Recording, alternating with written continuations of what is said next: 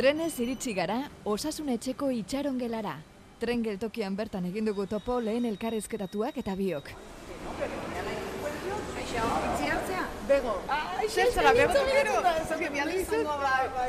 Gaur, Feliz Zubiaren konsultan sartu aurreko minutuak COVID iraunkorra hitz egiten emanen ditugu. Ongi etorri osasun etxera, ongi etorri itxaron gelara. Lehen gonbidatuarekin elkartu gara, eta orain bigarrenaren bilagoaz, aurreneko gonbidatuak izenez bai, baino biztaz ez du ezagutzen beste gonbidatua, gure bigarrena. Beste bego. Aixo, bego zea. Bego, gratitik. Hori da. Bueno, bego tokero, bego... Etxeberria. Etxeberria. Tú tendrás un 20 céntimos, por favor. Que va, que va. Por favor.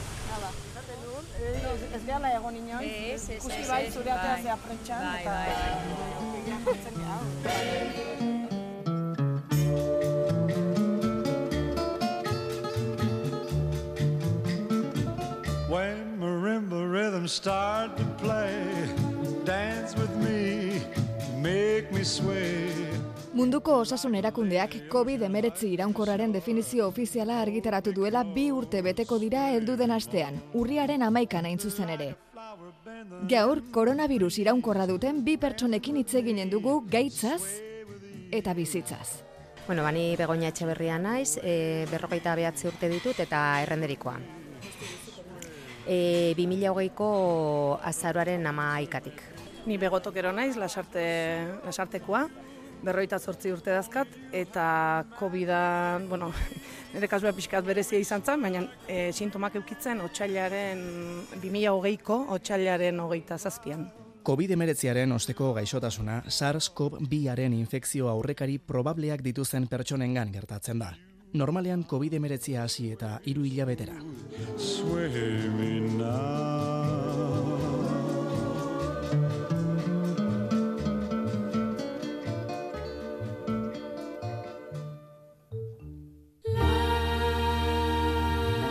Osasun etxea.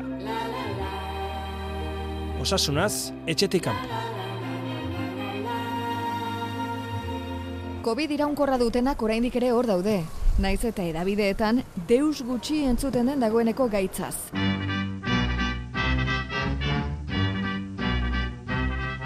Gutxienez bi hilabete irauten dute sintomek, zeinak ezin diren bestelako diagnosi baten bidez azaldu. Sintoma ohikoenak nekea, arnasa hartzeko zailtasuna eta disfuntzio kognitiboa dira, baina gaixoaren eguneroko funtzionamenduan eragina izan ohi duten beste sintoma batzuk ere ager daitezke. Berreun sintoma baino gehiago eragiten dituen gaitza da. Zuek ze sintoma dituzue? Bueno, e, takikardiakin hasi nintzen, bueno, nik neumonia bilateral bat izan nuen. Eta, bueno, ingresatu ninduten, eta ja momentu hortatekan takikardiak hasi zitzaizkidan. E, eta takikardia hori- horiekin jarraitzen dut. E, bai medikazioa jarri date, e, topea, ez, ezin dut medikazio gehiago hartu, baino, bueno, lasai balimanago, eserita balimanago, ba, e, ondo nago. Baina ibiltzen hasten bana adibidez, eta hitz egiten, ta, takikardika jartzen naiz edo adibidez etxean, ez? Ba, ni jekitzen naiz, e, gozaltzen dut eta gozaltzeakin neke bat sartzen zait, e, bueno, da pila gastatuko balitzaizki da bezala, pum, iten dut bai edo mobila, ez? Ba, gastatzen jungo balitz bezala eta rekargatu inberdit, orduan, etxan iten naiz. Ba, gero azten naiz aspiradora pasatzen. Bueno, aspiradora ja takikardika jartzen hau eta neke horrek ere ez dituzten. Venga, aspiradora pasatzen dut eta berriz etzan egiten naiz. Bora, juten naiz goiz osoa. Dutxatzen naiz. Dutxatze horrek ere takikardika jartzen hau eta orduan, bueno, venga, berriz etzan inberdit. Ba, horra, hola juten zait goiz osoa. Eta, bueno, takikardiak aparte, ba hori, nekea hori, osea, neke hori da, e, ni beti esaten dut, osea, apisano dara batek e, kamiluan zapalduko bazintu bezala, eta uste zaitu horra plastatua, osea, ez da, mundu guztia egoten gehan noiz nekatuta, ez? Baina ez da neke hori, osea, e, da, e, ezinkortasun bat ematen dizu, e, ezin dela, Eta gero, bueno, gero atera zait, e, sindrome ortostatiko deitzen dena, edo POTS e, ere deitzen zaio. E, bueno, ba, hau da adibidez, etzanda baldimanago edo eserita baldimanago, altxatzerakoan e, mareatu egiten naiz. E, a ber, ni badakit mare horrekin ez noala lurrera, baina da mareo txiki bat bezala, e, eta bueno, ba, pasatzen zait, baina, bueno, ba, mare horrek ematen dit, hori da, e, tensioa pizka jaisten delako, edo, bueno, e, sindrome ortostatiko izena du. Gero, atera zaitere neuropatia bat, e, neuropatia periferika moderada. bueno, hau hasi ziren e, cruce, biokruzesen proba batzuk egiten, guretzat egia esan e, boa, e, guri esperantza handiak eman zizkigun e, ikerketa honek. E, pruebak oso onak zian, egia esan, zera, bueno, denetik begiratzen zizuten, baina esan behar momentu hontan gelditu egin dutela. Ez dakit ze gertatu den, e, ez dagoen dirurik, e, ez duen interesatzen, edo ez dakit zer gertatu den, baina ez dute jarraituko momentuz behintzat ikerketarekin. Orduan, ba, bueno, jende pila bat gelditu da gogoarekin, zati, bueno, beraiek ikertu egiten zuten, baina guk ere ikusten genuen zer genuen, ez? E, ba, bueno, ere kasuan, pues, las fibras finas ere ikututa daude, eta, bueno, ba, esan oso e, ikerketa ona zen. Eta bueno, ba, gero, ba, gero dauzkat pues, e, begiko irritazioa, e, estarrian jun eta etorri egiten zait, agian e, ordu bete, e, agian urrengo egunean ez, baina bi egunetara beste bi ordu, irritazio bat, ba, anginak izango balituzu bezala edo, baina gero jun egiten da, osea, etorri bezala. Eta bueno, pues horrelako sintoma gehiago bai, baina bueno, niretzat garrantzitsuenak dira takikardiak eta sindrome ortostatikoa, nekea eta bueno, ba hoiek. A ber, nire kasuan egia da, e, ba, bajan egon nintzen edo lehenengo, bueno, nien nintzen ingresatuta egon, nire kasuan hori gripe bat bezala tratatu zen, egia da, amabost egun ondoren, e, ba, ja, zizala covid ere e, muitzen, ja ezin un ambulategitara ez frogak egitea ezin joa jun, deribatu ninduten e, medizina internara, eta egia da, ba, internistarekin, bueno, ba, oso, tratu ona eman zian hasieratik, Baina, e, ba, bueno, ba, ba, pixka bat, ni kontatzen izkion sintomen arabera, nire kasuan gehiena e, izan zen sukarra dezimak e, izan nitun, e, praktikamente urte osoa, sukarrarekin, dezimekin. Nire bi alabak ere egon ziren momentu horretan, e, eta gero aparte, ba, ba nekea, e, fatiga ez egin gabe. Osea, fatiga dutxatik atera ondoren, edo etxeko pasilloa pasa ondoren, edo sukaldatzen egon eta ezin aguantatu tortilla bat egitea, e, tarte kaixeri gabe, edo bueno, horrelako memoria arazoak izan nituen, e, ba, falta de memoria, e, perdida de, de palabras, osea, zan pixka bat orokorra, gero e, e, atentzio falta, defizit atenzion edo ere, bueno, pixka bat horrela.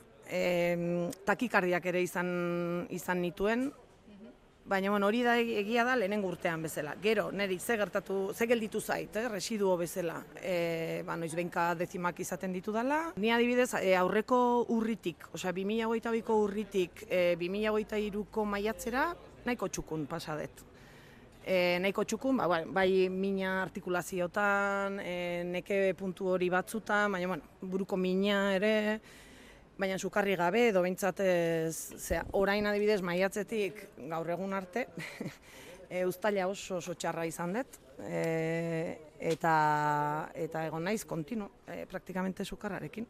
Bai, dezima batzu dira, eh? Dezima batzu dira. Nik ez dakat e, sekularik ez dudalako, osea, beti izan ditu dalako sintomak, beraz, ez dago sekularik oraingoz. Biharko egunean ni sendatzen ba naiz eta ikusten bada zerbait gertatu zaidala edo e, zerbait e, ez dala ondo osatu, hor ondorio bat sekuela bat egon dela esango dugu, baina irauten duen bitartean sintomak izaten jarraitzen dute hor nastu egiten dira askotan. Karo, e, neumonia bilateral bate izan dutenak, e, e, ubin egon direnak oso e, gaizki, normalean sekuelak egoten dira biriketan. Normalean egoten dira, baina gainera, bestelako sintomak ere izaten dituzte. Bigarren multzoa egiten da, eta bigarren multzoan sartzen dituzte? Bigarren multzoa, sintoma neurologikoekin zerikusia duena da. Neke kronikoa eta jasanezina, min kronikoa, kontzentratzeko ezintasuna eta indar falta ikaragarria. Hoiek denak dauzkatzue bik. Bai, e, eta gaina gehientsuenak, eh? E, bai, e, nekea oso oso orokorra da. E, neurologikoki ere gehientsuenak badaukagu zerbait, e, eta bai, nik uste dut, e, bai, gero batzuek pues, e, dermatologikoki zerbait badute, besteak pues, e, pues, endokrinoaren gana jun dute ere, tiroidesa ere pues, e, alteratu zaielako niri ere, bai, astu egin zailen esatea. E, bueno, pues, e, azkenean e, beste sintoma asko daude. Sintoma digestibo asko, jende askok pairatu ditu. Osea, tipikoenak dira, bihotza, e, birikak, e, neke hori, neurologikoak, baina edo zein, edo zein sintoma edukitik. Bego etxeberriaren kasuan, sintomak beti daude. Bego tokeroren kasuan berriz, boladaka izaten ditu eta makalaldiak etortzen zaizkio. Maiatzen eukin un episodio bat, aste bat, pixka potxago nintzana, ekainan berriro, nila ekainan ikusten nintzen justunen bilela. Eta ustailan, ba, bueno, azkenean bajartu behar izan un egun batzuk, gero ja oporrak disfrutatu nitun, eta, eta bueno, ba, dene, deskantxu pilo bat izan nun, eta eta irailera egia da, mm, ba, ondo, ondo iritsi naizela. Esan barko nuke, osea, nire ustez ere, e, deskantxuaren azuk esan dezu askotan, e, egiten dezula zerbait deskantxa. Nei gertatzen zaitena da, neke horrek ez duela deskantxuak ere e, kentzen. Osea, Ez du kentzen, eh? baina, bueno, pixka bat kargatzen dezu, da mobila kargatzea bezala, pixka bat kargatzen dezu, eta benga, jarraitu ingo dugu. Baina ez, ez da kentzen da, eh, jeikitzen zenean ja nekatuta zaude. Osea, nola esan, eske ni batzutan esatet, e, eta ez dakit zer dan laro mar urte izatea, baina nire sentsazioa da atxotu egiten naizela. Atxotu, osea, eske ezin dut, nire, nire gorputzak ez dit erantzuten. Zuei mediku batek esan dizue COVID iraunkarra duzue? Bale, niri gertatu zitzaidan, hori, ba, otxailetik nila berehala zorionez internistak tratatu nindun, eta ba, internistarekin hiru bat hilabete e, neamakila, eta alabekin, komentatu duten bezala, e, bueno, baka, ose gertatzen da, ospitalean bertan ere, ba, zeudela kasuak, lankideak, mediku honen lankideak zianak, eta beste pazienteak ere. Eta hasi izan konpa- e, konturatzen, ba, ba zeudela COVID-a pasatako e, paziente batzuk, sintoma batzuk zituztela, eta nik deskribatutako sintoma horiek berdinak zirela. Orduan nahi beak esaten zian, nik ezin dizut idatzi, ze ez dakazu COVID positiboa, bueno, bazkenean e, froga kimiko hoiei kasu egin gabe, sintomatologiari e, bakarrik kasu eginez, niri hipotesis de diagnostiko de COVID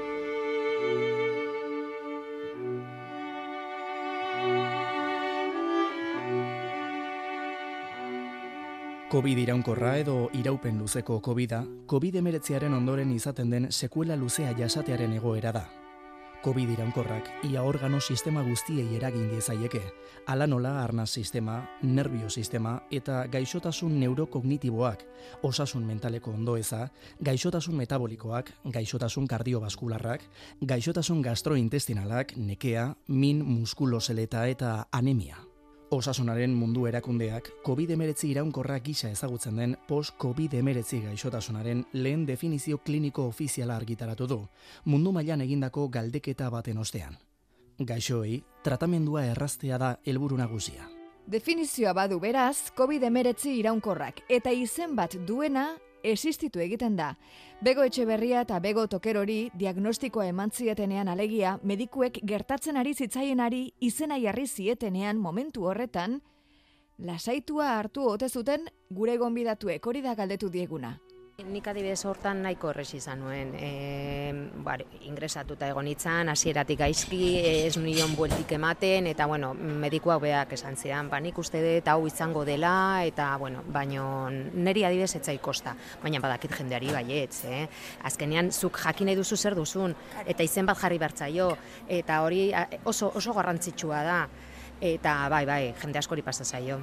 Nire mm, esperientzia berdinarekin, nik uste nire medikoak kasu honetan asko bustizala, eta ni lortu nun txostenean idatzita, hipotesia bada ere, idatzita azaltzea. Zula oso eta ni gertu. Badirudi, gauza batek edo gaitz batek edo sintomatologia batek izenik ez duenean ingurukoei ere kosta egiten zaiela sinestea ez gaizki zaudetela baizik eta zerbait duzuela. Ez, igual izanen da psikologikoa. Ez dakit, etxekoek sinesten zuten, sinestu dizute hasieratik, Neri bai, ze ikusi zidaten, ni lanean ari nitzela egun hartarte, osea, e, azaroaren amaik arte, eta hortik aurrera nere bizitza aldatu zela, eta e, kutsaduran ondoren zen. E, bai, neri sinistu diate lehengo minututik. Horrek ez du esan nahi, gero denak ohitu egiten gehala, eta etxekoak ere ohitu egiten diala, eh? Eta azkenean, pues, e, normaltzat hartzen dute ja, ba, zu, ba, ba, bueno, ba, etzan da ikustea, edo aktibidade gutxiagokin, edo A, a ber, e, adibidez ni seme alabak, ez, ba, beraia gazteak dira eta, bueno, bere bizitza egiten dute azkenean, ezin dute ez dare gelditu hor anklatuak gauden bezala. zenbat urte dituzte? Ba, hogeita bost, e, hogeita bi eta emezortzi. Hiru dituzu gainera. Eta mm, zuk pentsatu, hau tokatu zaizula ja beraiek, bueno, autonomoak direnean. Pentsatu duzu eskerrak mila aldiz pentsatu dut eskerrak. Zagaine ezagutzen dut, bia, e, elkarteko, bueno, gu e, Euskal Herriko lonkobit elkartekoa gara, elkartean dago neska bat, e, elizondokoa da, eta bi aur txiki ditu, eta bea e, andadorearekin joten da.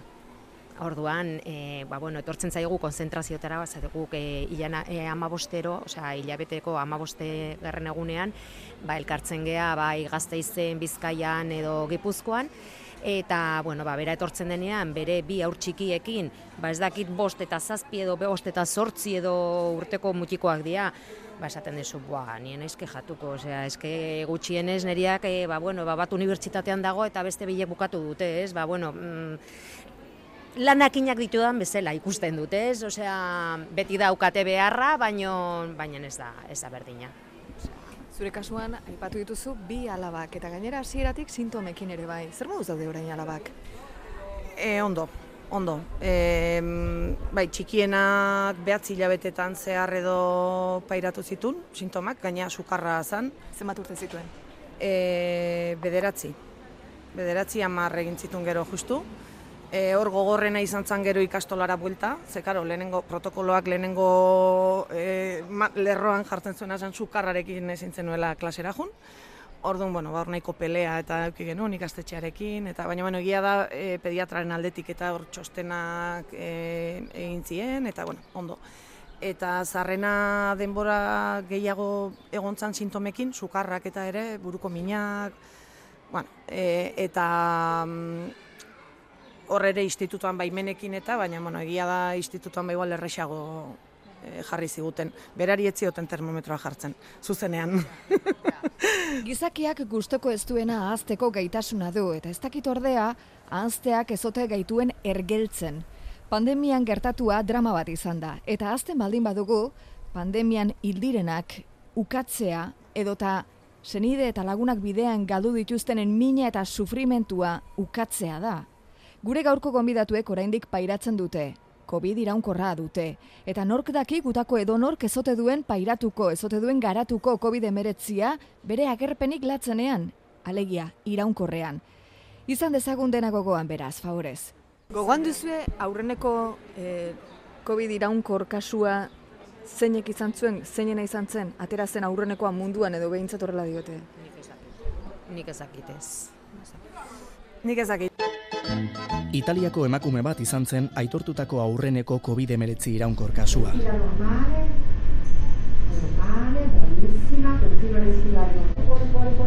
Munduko osasun erakundeak gaitzen zerrendan sartu zuen azkenik COVID iraunkorra.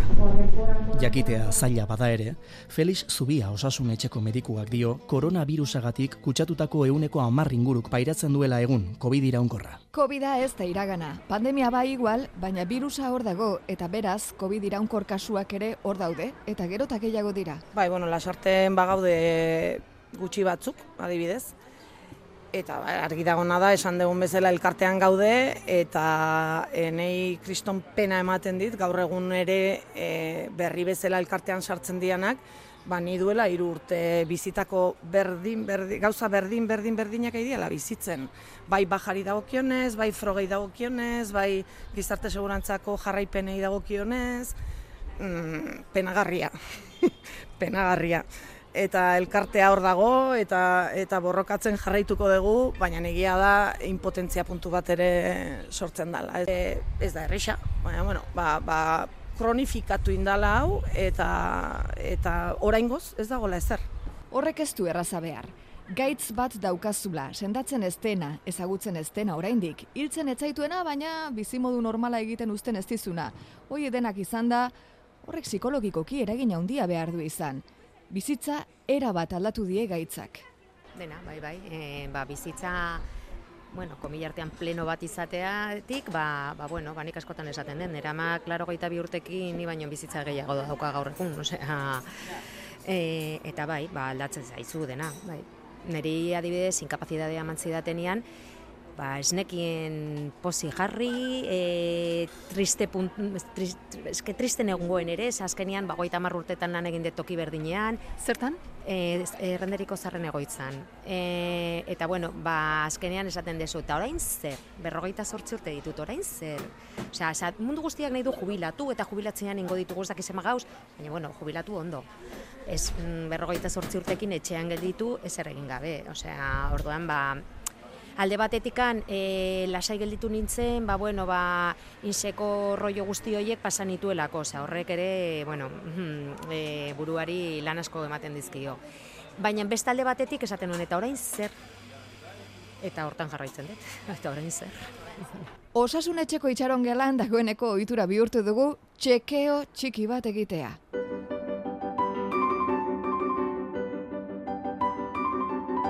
Zenbat urte dituzue? Berrogeita behatzi. Berrogeita sortzi. Zenbat kilo? Irurogei. Jo bat. Tentsioa?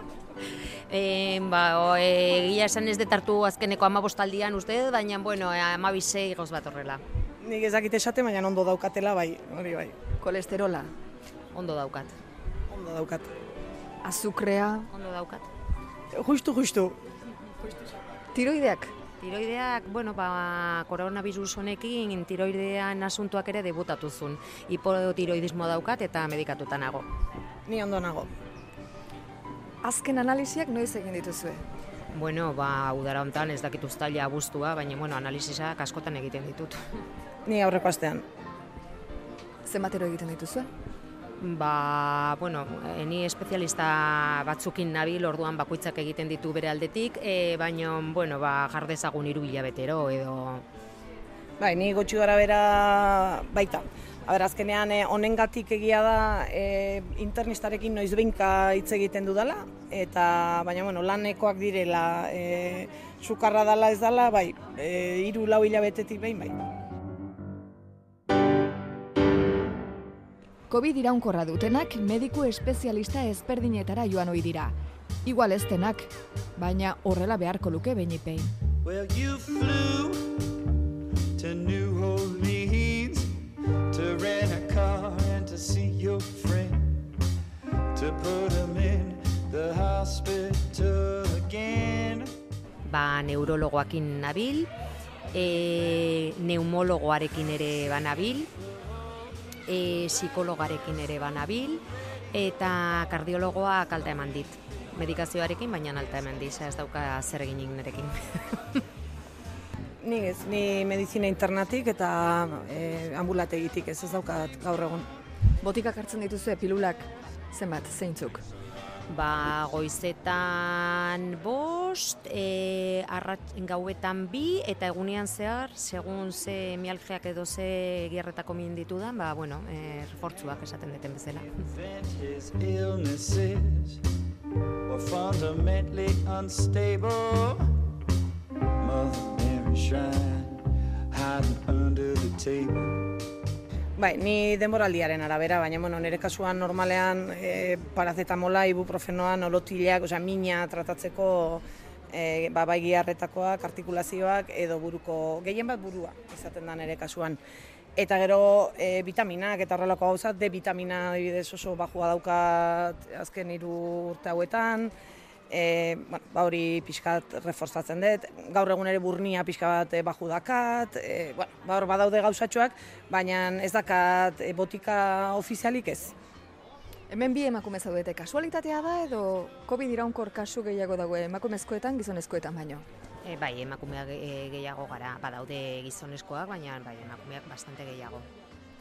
Em, ez jakintasunetik galdetuta, logikoa baldin ba, logikoa da noski, pentsatzea, COVID iraunkorrak jarraitzen du, gero eta COVID kasu gehiago egonen dira, COVID iraunkor kasu gehiago dago, bai edo bai.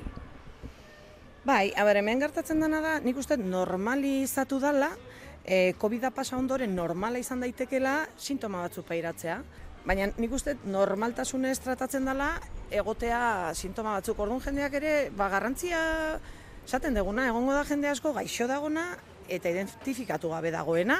Gaur egun ja e, ez da garrantzirik ematen, ez da bajarik ematen, ez baduzu lanik egiten ba, ba, gaixoekin edo, bueno, e, zenbait lanetan ja ez du inporta. Gauza da, ez dugula diruri gastatu nahi, ez du iogu garrantzirik eman nahi, e, hau e, pasaden moduan eta ez da egia. Hemen gaude eta zenbat, e, ez dakigu zenbat COVID dagoen, Ba, imaginatu zenbat COVID eh, persistente edo long COVID dagoen ere eh, ezinezkoa da jakitea. Eta hori da ez dutelako nahi. Takes a lot of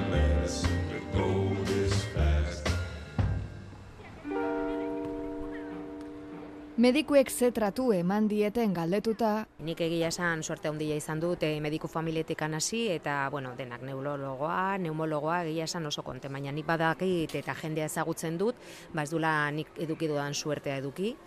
E, horrela ditu behartzaio, e, suertea, eta, ba, bueno, ba, esan dietena, ba, bueno, ba, psikologikoki pues, ez dagoela ondo, e, virusak eta etxean egoteak ba, gaizki egin diola, e, beste batzuri ba, ba, gizenak zaude eta hortik dator gauza, eta bueno, e, a ber, azkenean e, ba, ez gaude gauza horiek entzuteko, gu gaixorik gaude, eta ba, bueno, ba, daude komentarioak ba, sobran direnak, eta ez badakizu ezer, ba, esan, e, e, argi eta garbi, medikuak esan behar dute, ba, niri askodok esan didatena bezala, ez zaitugu sendatuko, oraindik ez dagolako ezer, baina, bueno, hemen gaude, eta, bueno, ba, empatia pixka bat eduki behar da.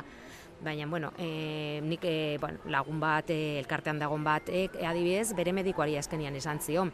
Bere medikuak baja ematen zion, hilabete bat. Eta horrengo hilabetean berriz baja, eta horrengoan berriz baja. Eta azkenian esan zion, a ber, nik ez dut baja nahi, nik nahi dut ikustea. Norbaitek ikustea, bidalinazu espezialistan batena, eginazu zerbait. Uy, pero ¿qué quieres? Si ya te estoy dando la baja, pero es que yo no quiero la baja, yo quiero curarme. Eta azkenean, ba, bueno, bidalizum oso berandu, insa dator atzetik. Hori da ere beste arazo larria. insa. Bai. Eta, claro, e, hortik pasa behar dugu urtea egin eta gero denak. E, zer esan zion adibidez pertsona hone insak, zer egin zuen urte betean? Nork ikusi duen? A ber, zure medikoak ez badizu inora bidaltzen, zer egin behar dezu? Osea, hor dago sistema bat azkenean, e, ba, bueno, ba, ezin duzuna zuk ezer egin gaixo bezala. Bueno, bai, keja jarri. Osasun etxeko itxaron gela utzi eta Felix Zubiaren konsultan sartuko gara orain. Bego etxeberriari eta bego tokerori eskerrak eman nahi dizkiegu. Dagoeneko erdia aztuta dagoen COVID iraunkorra hitz egiteagatik eta virusa existitzen dela eta gero eta gehiago direla COVID iraunkorra pairatzen dutenak esateagatik. Eta noski, euren bizipenak, bizipen pertsonalak kontatzeagatik. Felixentzako eta zuentzako entzuleok mezu batekin bukatu nahi izan dute hizketaldia. No, eskaera gehien bat ba, gutaz ez azteko, e, jende asko gaudela, e, eta bueno, ba, mesedez, e, ba, askotan e, sentitzen duguna da mm, konsulta askotan ez dut esango denekin, ez, ez dala, baina empatia asko falta dela medikuen aldetik. hiru urte terdi ondoren eta prentxan atera dan bezala eta oraindik egotea e, profesional sanitarioak ez dakitena zertaz aizean hitz egiten. Osea, niri hori iruditzen zait, e, en fin, Osea, nik ere egia esan sorte handia izan dut eta ba bueno, adibez nire neurologoak ba, beti esperantza bat ematen dit, ez? Badakit e, e, pues, ez ditela ezer egiten, ez? E, momentuan, baino ba konsultatik ateratzen naiz pozik. Ba, nisto neskak. Coca-Cola zer moduz? Flixen kola hori? Bai? Ez dagoen gaizki, eski badago bat, Zaragoza. Flixen kola. Zaragoza, eh? Bai. Si, nisten dudan horren zainari naiz